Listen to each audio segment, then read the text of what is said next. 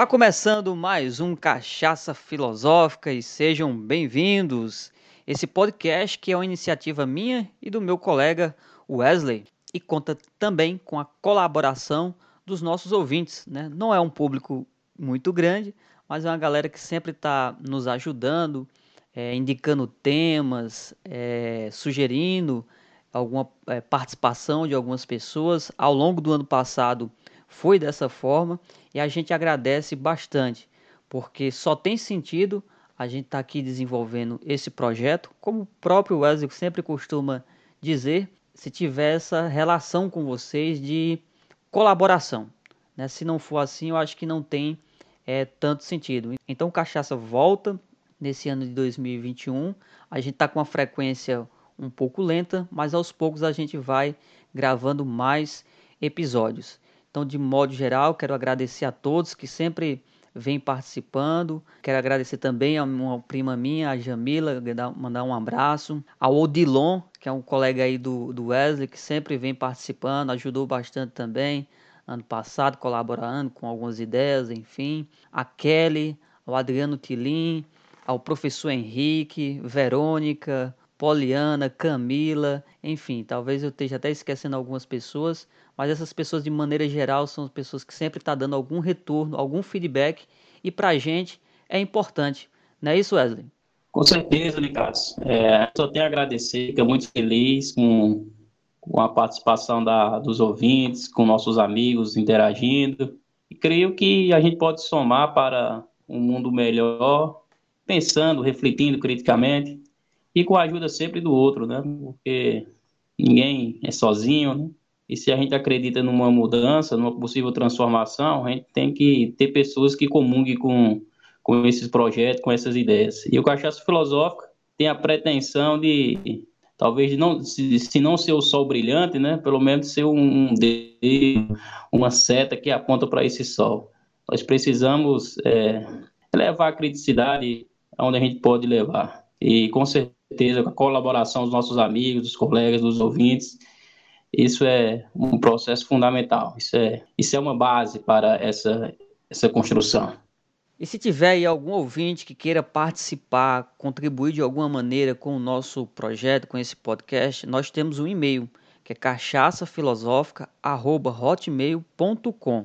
Além disso, eu e o Wesley também estamos lá no Instagram. Então, se alguém quiser é, mandar algum recado, alguma mensagem para a gente, alguma sugestão, pode ficar à vontade né? Só colocar o nosso nome lá que vocês vão nos encontrar, tá bom? Eu sei que tem algumas pessoas que podem estar nos ouvindo aí em outros estados ou até mesmo em outros países. A gente faz esse convite porque a gente fica muito é, agradecido. E o programa de hoje nós vamos conversar sobre uma grata surpresa que é sobre o lançamento de um livro do nosso colega Wesley. Vamos caminhar nesse sentido, conversar um pouquinho aqui sobre essa, esse lançamento seu desse livro chamado Breves Reflexões. É isso mesmo, Ricardo. Breves Reflexões, sem subtítulo nenhum, é só esse título mesmo. Vamos conversar um pouco sobre isso, sobre alguns, alguns temas dos capítulos e fazer o convite para que quem puder é, consuma, compre esse livro, é, eu deixei o meu e-mail lá também na obra, para quem quiser entrar em contato comigo, para solicitar sugestão, para falar alguma coisa. Eu estou aqui à disposição. Você vai encontrar esse livro na, na Amazon. Então, bora lá.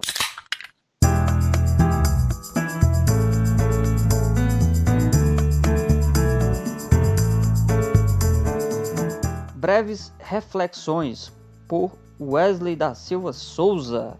Eu já adquiri o meu livro, estou né? com ele aqui em mãos. Já iniciei também a leitura, ainda não terminei, né? Mas estou gostando bastante de, de, da leitura. O Wesley escreve aqui de maneira muito clara, né? É, os parágrafos sempre com períodos simples, o que, ao meu ver, ajuda bastante é, nessa imersão da proposta do livro de ser uma reflexão, né, de ser uma breve reflexão. Muitas vezes, viu, Wesley, lendo aqui os primeiros capítulos, né, é, deu a impressão de estar conversando contigo, né, fisicamente. É, na época em que a gente ficava ali no, sentado ali na calçada da sua casa ali, na mercearia do seu pai, e a gente batendo uma conversa e eu ali mais ouvindo do que qualquer coisa, né? A sua, a sua, as suas leituras, as suas referências, as suas provocações. Então eu, eu, eu, eu, eu tive essa, essa sensação, sabe?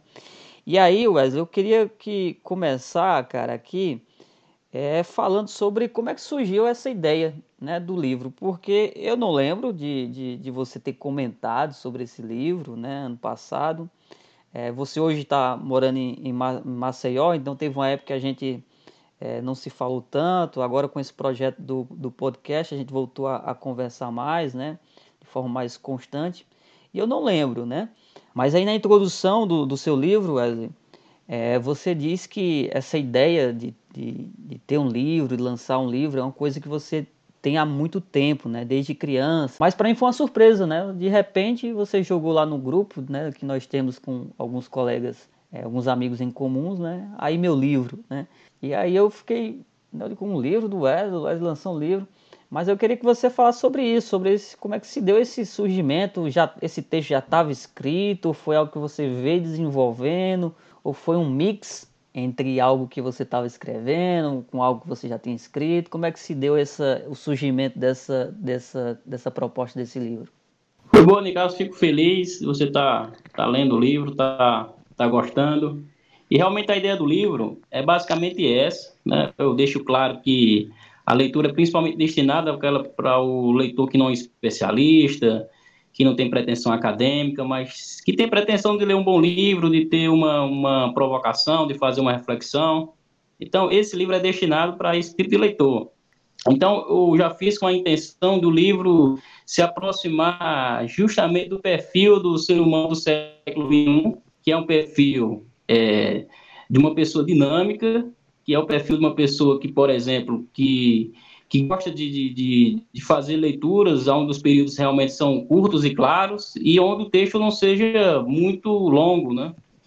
Então, é uma das características do, do, das pessoas do século XXI é, é, a dinamicidade. Então, você faz um texto curto, com períodos claros, simples, um texto não muito longo, é, e com uma palavra, com palavras é, específicas, mais, mais claras, eu acho que é um incentivo. Então, esse é o perfil do, do, é, do livro, né? Um, que quer ser claro, quer ser, quer ser objetivo, quer ser incisivo. É, sobre como surgiu essa a ideia do livro, na verdade, como disse, né, desde tem idade, é, é, é que, caso existem coisas que a gente tem os nossos planos, os nossos desejos, que a gente não, não, não conta, né, ou às vezes não acredita em si mesmo nesse processo. Aí surgiu a oportunidade quando estive aqui isolado, nesse momento isolado. Na verdade, já tinha outros escritos, inclusive tem um livro pronto também. Só que esse é, eu, eu, preferi não publicar agora, que, é o, que vai ser um pouco mais longo, né?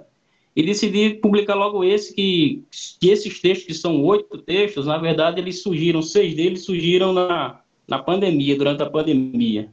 E dois deles, que são os anexos, eles já tinham sido produzidos na época do mestrado. Só que, no entanto, devido à linguagem, como, como eu escolhi escrever esses textos, talvez não agradasse tanto a academia. Você sabe, a academia tem um perfil diferente de escrita, tem um perfil diferente de, de é, vamos dizer, de construção textual, que às vezes não agrada, né? Então, sei que, que ali tem uma interseção desses dois anexos do, do, do, dos textos, entre a academia e o escrito mais popular. Então, essa, essa ideia, então, ela já estava perene, ela já é, é perene, né? Ela, ela, ela está em mim desde, a, desde quando eu era criança e via algumas publicações de livro, achava aquele interessante, eu me imaginava também publicando. Então, surgiu essa oportunidade de, de, de escrever pela, pela Emerson, né? Onde a burocracia é menos, porque você sabe o mercado é muito fechado, o mercado gosta dos grandes autores. Né? Então, a, às vezes fica muito fechado esse caminho para uma pessoa que quer iniciar aquela livro. Então, eu decidi fazer esse percurso pela Emerson, né?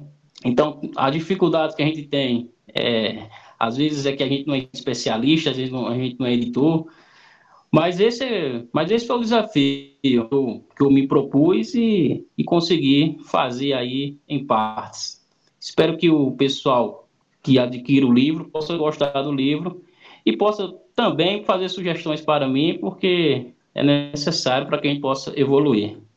Boa, Zé. você tá meio metida a estrangeiro e tá falando é Amazon. Eu falo é Amazon, rapaz. É, falar é Amazon. Então o livro tá disponível aí na Amazon, né? E aí o Wesley tem, falou aqui dos textos, né? Eu tô aqui com, com ele aqui comigo. Nós temos aqui é, a introdução sobre a natureza humana, tem outro texto sobre o conhecimento, valores, felicidade, educação e temos, como Wesley falou, alguns anexos. O que é legal, né, Wesley, é que apesar dessa construção né, de um texto um pouco mais simples, mais direto, rápido, dinâmico, né, o que facilita bastante a, a leitura, é que você não deixa a, a parte filosófica é, de lado. Né? A todo momento você está fazendo referências né, a a conceitos, a alguns pensamentos, a alguns pontos é, é, históricos e o que torna o texto assim também é, é, bastante interessante porque ele, ele acaba sendo informativo, ele acaba sendo é, provocativo também a, ao mesmo tempo.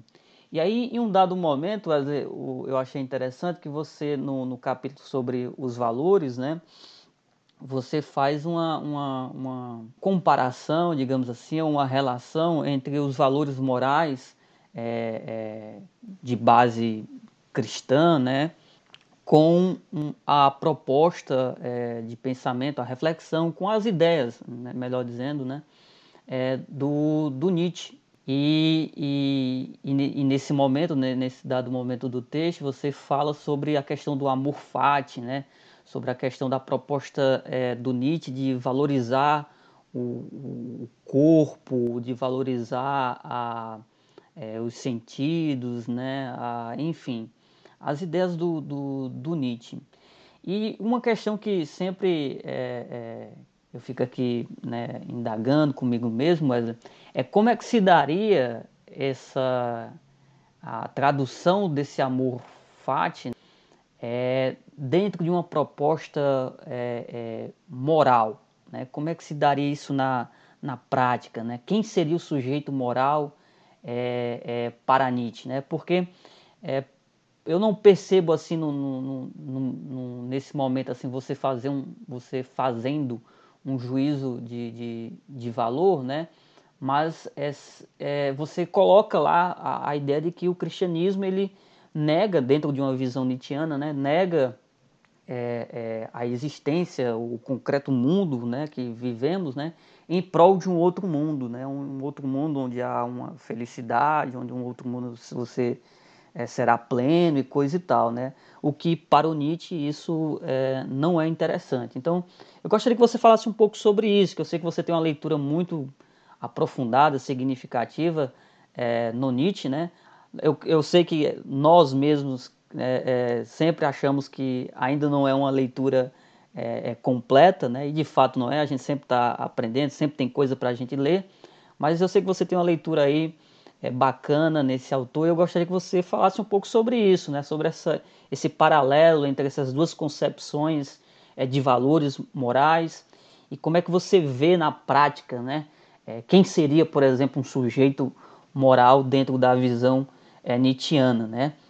Foi boa, Nicasso. Excelente pergunta e uma resposta é, um pouco complexa, mas é interessante que nesse capítulo sobre os valores, é, eu trago alguns filósofos, cito alguns pensadores, e, assim, sem defender nenhum nesse sentido dessa, dessa, dessa ideia de fazer apologia algum, apenas apresento para, para que o leitor possa. Inclusive, uma característica desse, desses breves reflexões é não fazer tanto uma apologia, né?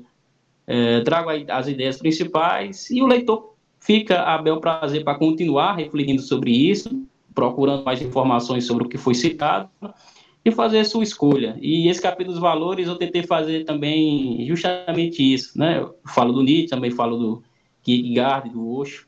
Mas voltando para a sua pergunta aí sobre o Nietzsche, né? Qual seria esse sujeito moral para o Nietzsche? O Nietzsche, quando, quando eu debrucei-me sobre a leitura do Nietzsche, Inclusive, eu debrucei-me sem, digamos assim, sem nenhum intermediário, né? fui logo direto no Nietzsche. O que eu pude perceber foi uma crítica ao que ele chama de moral, né? Então, para o Nietzsche, a moral, digamos, esse tu deves, essa lei que, que foi criada, principalmente com a religião, mas também com a filosofia como a platônica, ela, sobre, ela sobrecarregou o sujeito, né? sobrecarregou, sobrecarregou a tal ponto que esse sujeito, é, digamos, ele perdeu a noção da própria vida, ele perdeu a própria noção da existência. Então, esse sujeito moral para o Nietzsche, na verdade, não é um sujeito que deve ser seguido, não é um sujeito que deve ser, digamos assim, valorizado. O que o Nietzsche põe em questão, nesse sentido, como algo que deve ser buscado, é o que ele chama de Ubermesh, ou além, ou além do homem, ou super-homem, vai depender da tradução aí da, é, do tradutor, né? Então, Nietzsche coloca o Ibermesh como sujeito que, que deve superar essa, esse drama moral, que deve ir para além desse drama moral, que deve colocar essa moral e ser um sujeito que o Nietzsche fala até imoral nesse sentido, né? De negar esses valores colocados pela religião.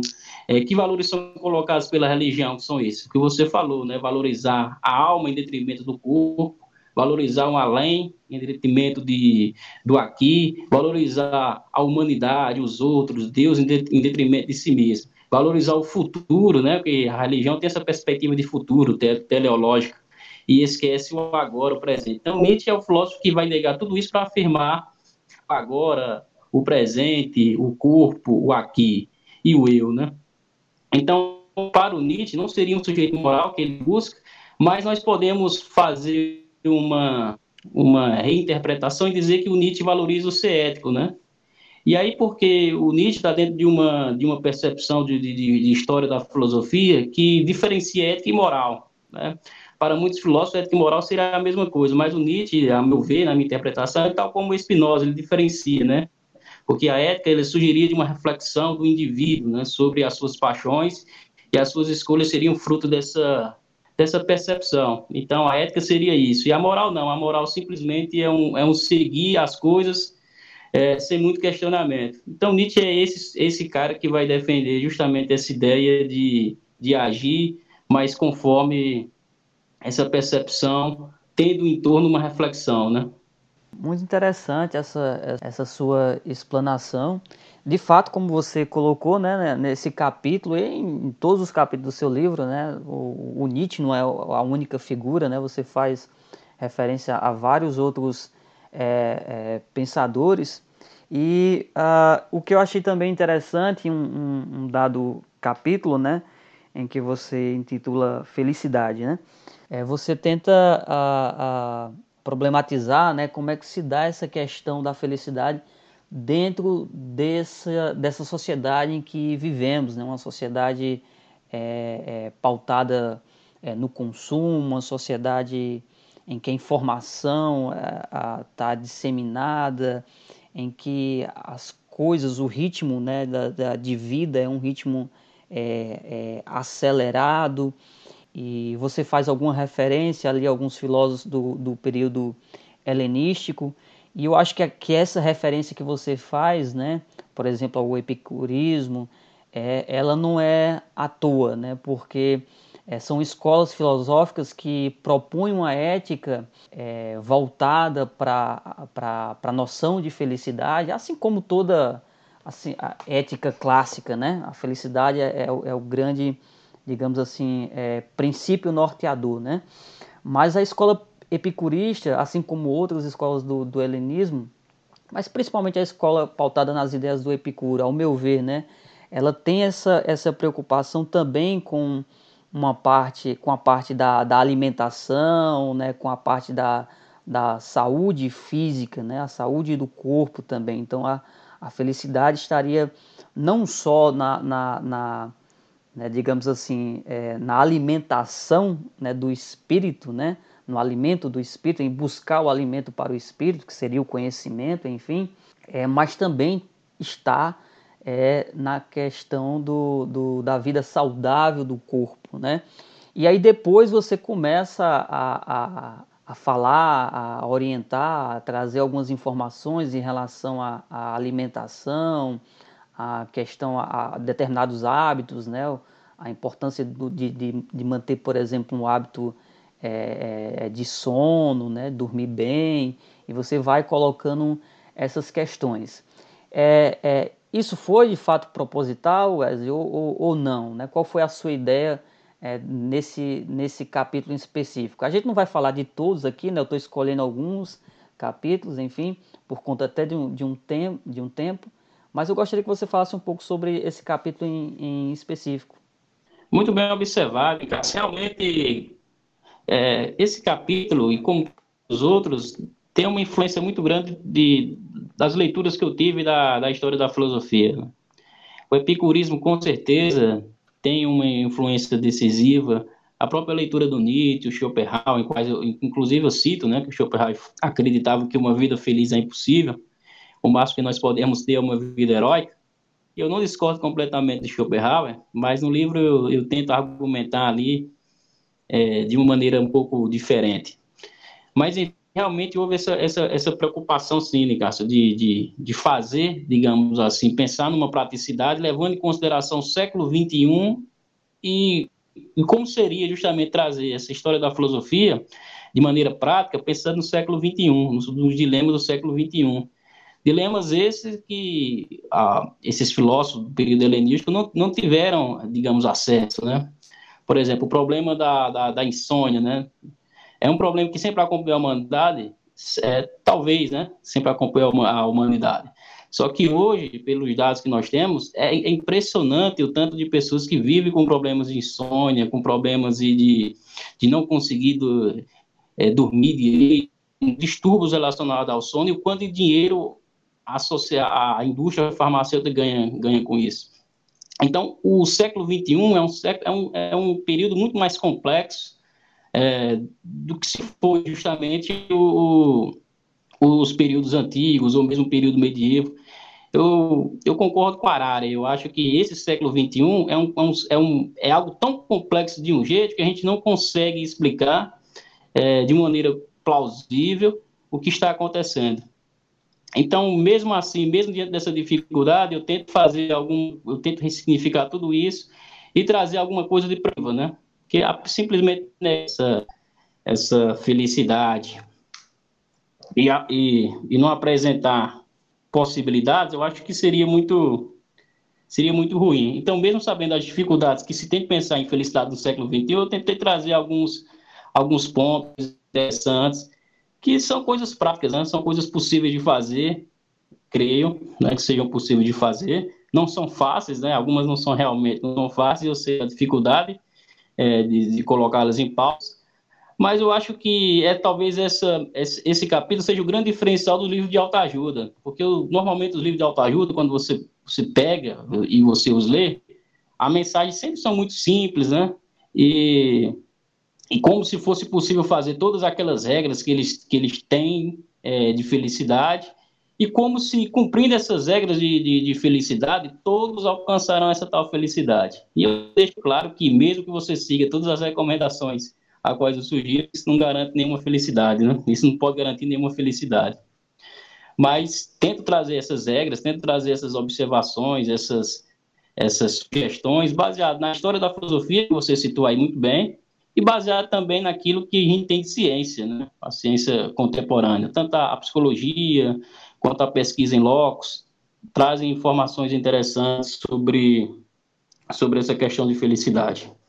Cara, e me diz uma coisa, assim, como é que se deu essa, essa, essa construção do, do, dos textos, né? Você disse que, que foi escrevendo é, durante esse período de, de pandemia, mas aí a, as ideias foram surgindo, assim, é, de forma a, a natural, ou você sentou e disse, não, eu vou ter que escrever, eu tenho uma ideia. Quando eu digo assim de forma natural, no sentido que os textos foram vindo e depois você já foi pensando em fazer um livro, já foi com o objetivo, ah, vou fazer um livro, né? E essa parte do, do dos anexos, elas estavam desde o início é, dentro da proposta do livro, ou você quis ali é, encaixá-las? por algum motivo. Gostaria que você falasse também um pouco sobre essa ideia dos, dos anexos que estão no, na proposta do livro. Bom, Nicasso, essa ideia de, de escrever, o, escrever o, esses textos né, surgiram com a intenção de, de, de, refletir, de refletir sobre assuntos que me tocavam em determinado ponto. Por exemplo, essa felicidade sempre foi uma, algo que me chamou a atenção, né? É, como conseguir ser feliz, como conseguir uma, uma qualidade de vida mais interessante era um problema prático que eu tinha em mente, e eu já, já colocava em pauta alguma, alguma dessas, dessas questões, dessas, dessas, dessas características sobre a busca da felicidade, já colocava na minha própria vida, né? Então, algumas coisas eu já, eu já seguia. Então, eu fiquei pensando, se, se isso aqui, como experiência, é, serve para mim, eu quero ver qual é a base que, que justifica essa, isso que eu acredito que está me dando qualidade de vida e possa também dar qualidade de vida para mais pessoas. Então fui a, atrás de justificar tudo isso, né? Então surgiu dessa maneira o escrito sobre a felicidade, né? Surgiu da própria existência, da minha própria vida. Eu refleti sobre, sobre isso, ressignifiquei, criei uma narrativa sobre isso e, e escrevi. Não, isso aqui não pode ficar só comigo, né? Eu tenho que levar também para mais pessoas possíveis, né?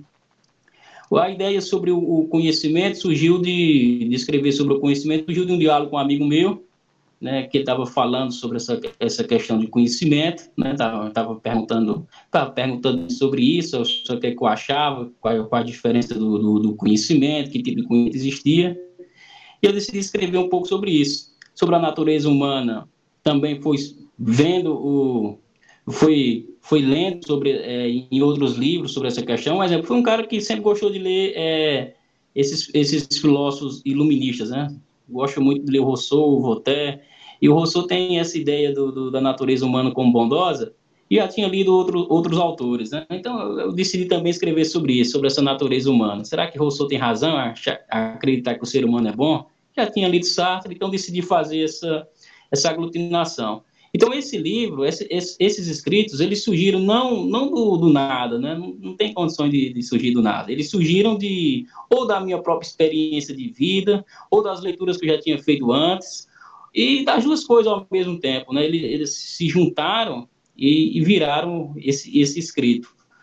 Eles não simplesmente história da, da filosofia, porque eu trago reflexões próprias, eu trago reinterpretações, né? de certa maneira, eu, eu reinterpreto o, o filósofo de forma diferente, né? Então, quando, você, quando eu trago lá o Nietzsche, então é um Nietzsche já reinterpretado por mim, né?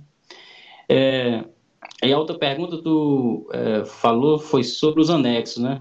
O, os anexos, Nicas, para dizer a verdade, só o primeiro anexo que estava realmente, eu, eu, estava pensando em inserir, que é o que o primeiro anexo é sobre a pornografia. O segundo anexo eu decidi inserir também, né? Por que eu decidi inserir também? Para que o livro ficasse um, um pouco maior, né?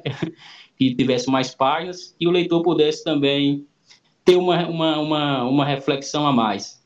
Mas de início, o anexo 2, que é sobre a masculinidade, que é pensar é, a masculinidade e o livro didático, na verdade, ele, ele, é, um, ele é um artigo é, da minha dissertação. Então, eu transformei a dissertação que eu fiz no mestrado em um, em um artigo, né?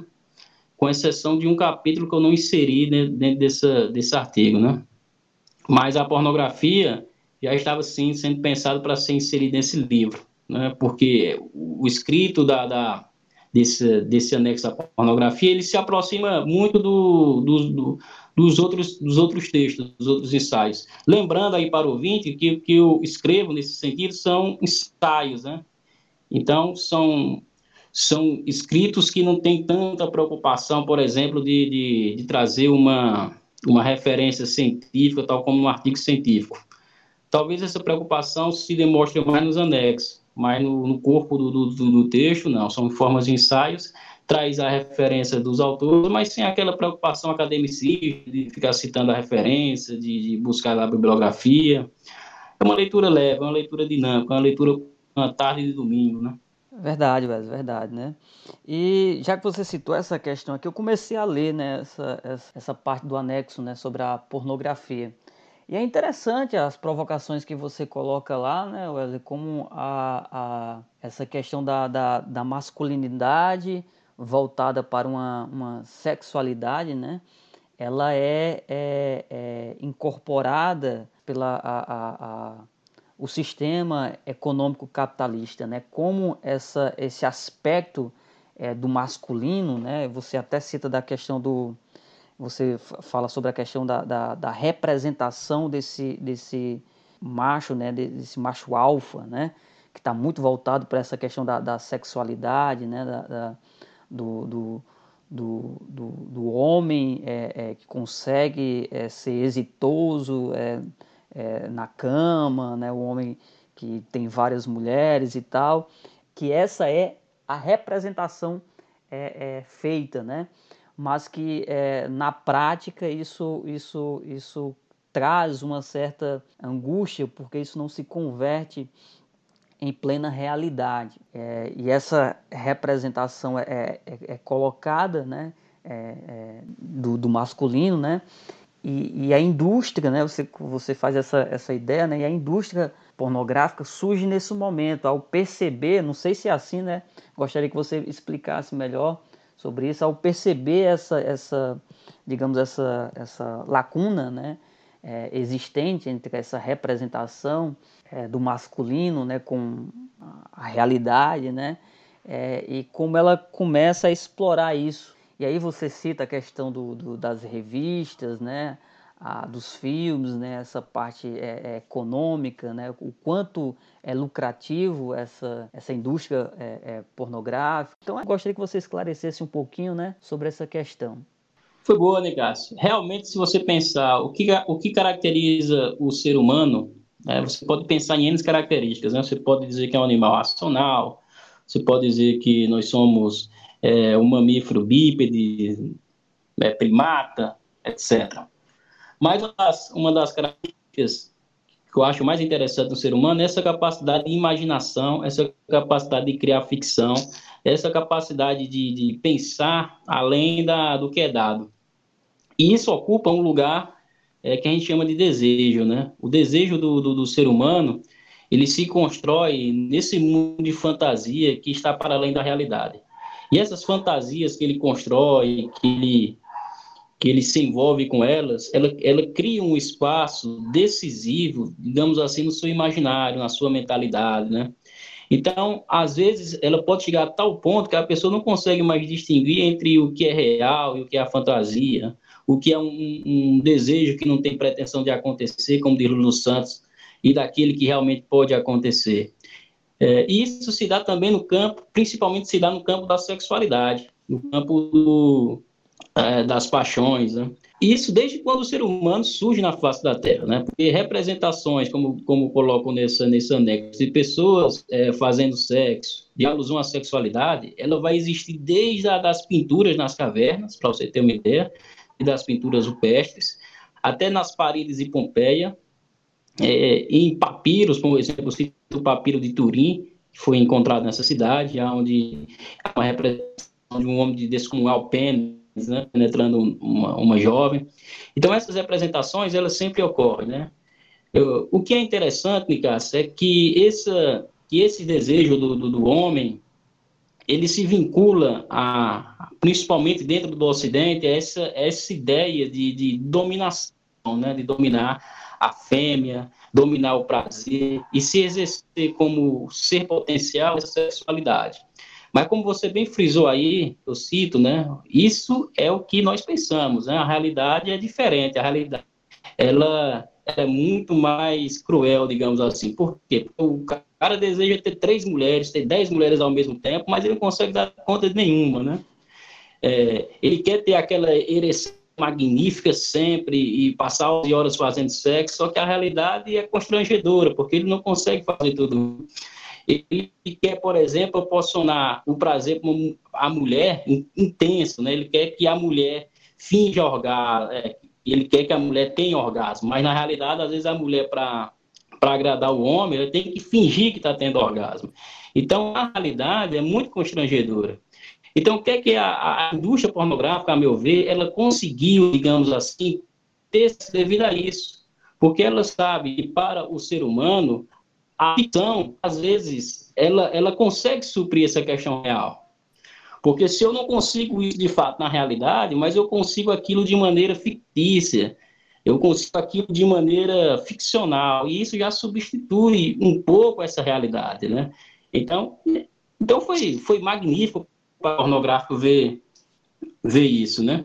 Foi magnífico para a indústria pornográfica conseguir acertar nesse ponto, né, que é essa questão do desejo, e conseguiu fazer filmes onde você, onde, onde você vê o, a sexualidade de maneira mais fluida, principalmente dessas revistas, é, em primeiro momento, ela na, no ouro da pornografia, na, na fase ouro da pornografia, na fase clássica da pornografia, principalmente nessa pornografia industrial, ela, ela vai ser voltada para esse, essa masculinidade. E eu lembro que essa masculinidade é a masculinidade hegemônica, ou seja, a masculinidade que é predominante, pelo menos no discurso, né, que essa, essa masculinidade é sexual, essa, max, essa max, é, masculinidade que, que se põe como, como alfa, né?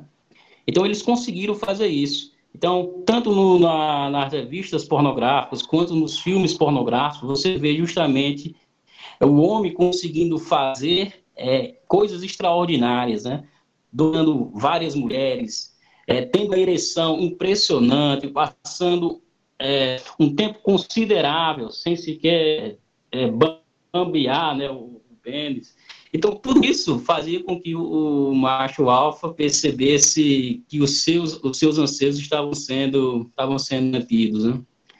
Então, é, eu, eu acho que essa, que essa, que essa indústria do desejo, essa indústria pornográfica conseguiu, justamente, através da realização do desejo na fantasia, ter o sucesso estrondoso que realmente teve.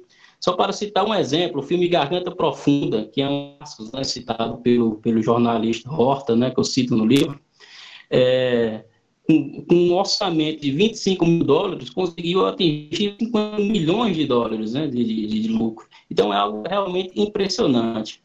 E uma curiosidade, Wesley, eu percebi aqui no, no, no resumo do, do, desse capítulo, né, é, você fala sobre a, a as suas fontes né, de pesquisa, então deu para perceber que você foi atrás de, de, na internet, você foi atrás de revistas, é, filmes, e, e, você revela aqui nessa, nessa, nesse, nesse capítulo, nessa parte aqui do livro, né, o quanto essa, essa indústria ela é forte né, do ponto de vista econômico, porque de fato tem aí uma, uma, uma um mercado consumidor muito grande por diversas razões, e uma delas eu acho que você acabou de falar e, e também está é, no livro.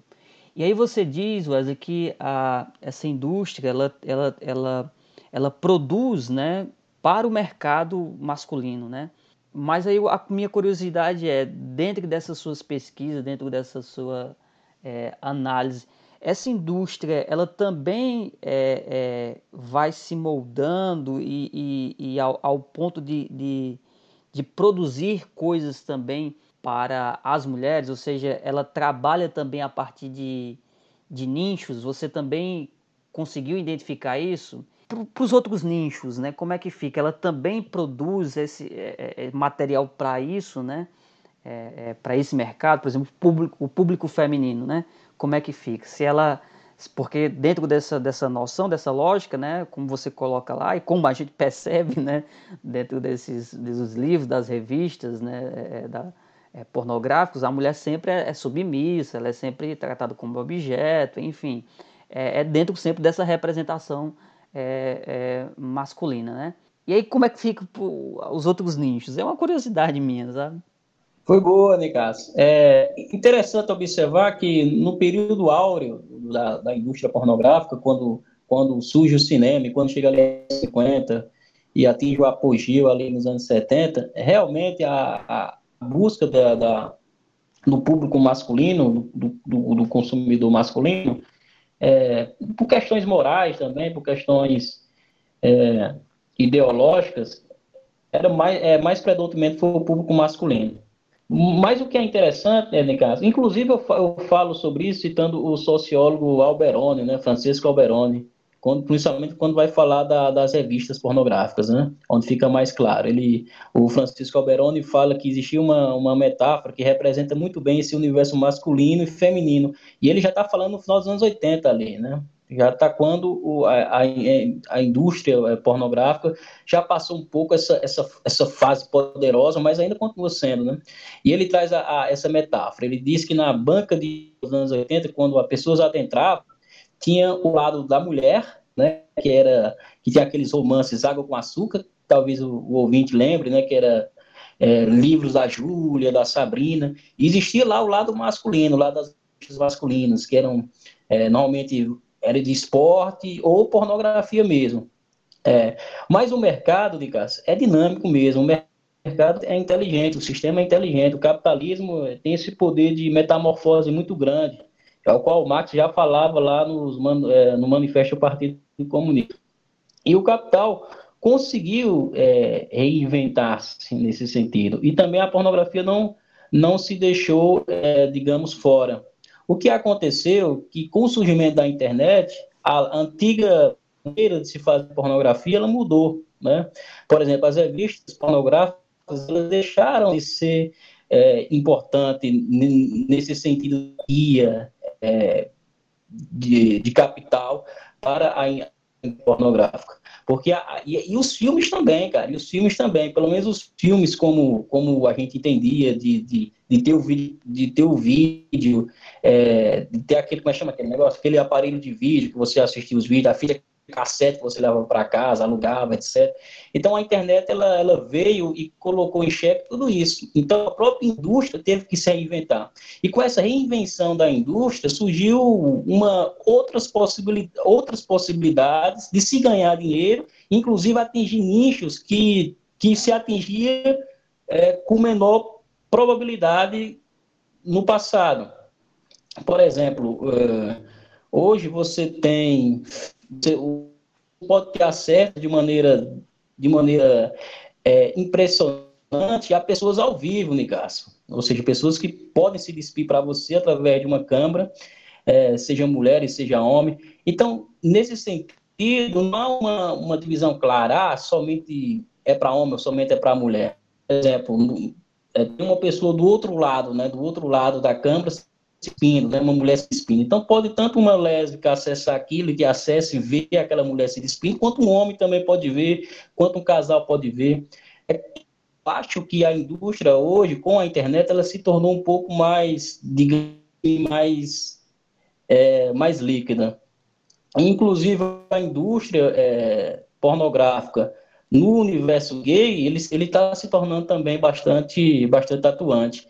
Já era, digamos assim, nesse, nesse da, da, pornografia, só que agora com a vida da internet também está bastante atuante. E as mulheres também estão consumindo também pornografia de maneira muito mais, muito mais numérica do que antes. Porque antes existia um preconceito ideológico, uma questão moral, que, que é bastante representado pela banca de revista. Eu era adolescente também, era, era, era adolescente quando ia à banca de revista e via realmente isso, em locos mesmo, né?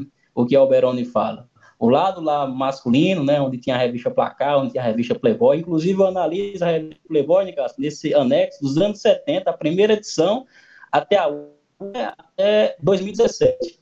Eu analiso todas essa, essas revistas, revista Playboy, vendo as musas, as musas, as mulheres lá nu, o que, o que se falava sobre elas, as entrevistas, para fazer esse, esse artigo. Inclusive é surpreendente até a parte do, do genitais, né? Tem até uma análise que eu faço rápida sobre isso. Bem, pessoal, então é isso, né? A gente se propôs aqui fazer uma, uma, uma conversa rápida aqui sobre ah, algumas ideias que estão no, no livro é, do Wesley. Não falamos sobre todos os capítulos, sobre tudo, né? Uma, uma questão de tempo, né? E quem tiver interesse, o livro está à disposição aí no Amazon. É só acessar, colocar breves reflexões, que eu acho que vai encontrar, né, Wesley? É isso mesmo, gente. Vamos, vamos comprar para ajudar aqui o, o, o, autor, né? Não vamos deixar morrer, não, para valorizar, não. Verdade, não vamos deixar o Wesley morrer, não. Para depois valorizar. Então, valeu, Wesley. Grande abraço, irmão. Foi boa, cara. Fica com Deus.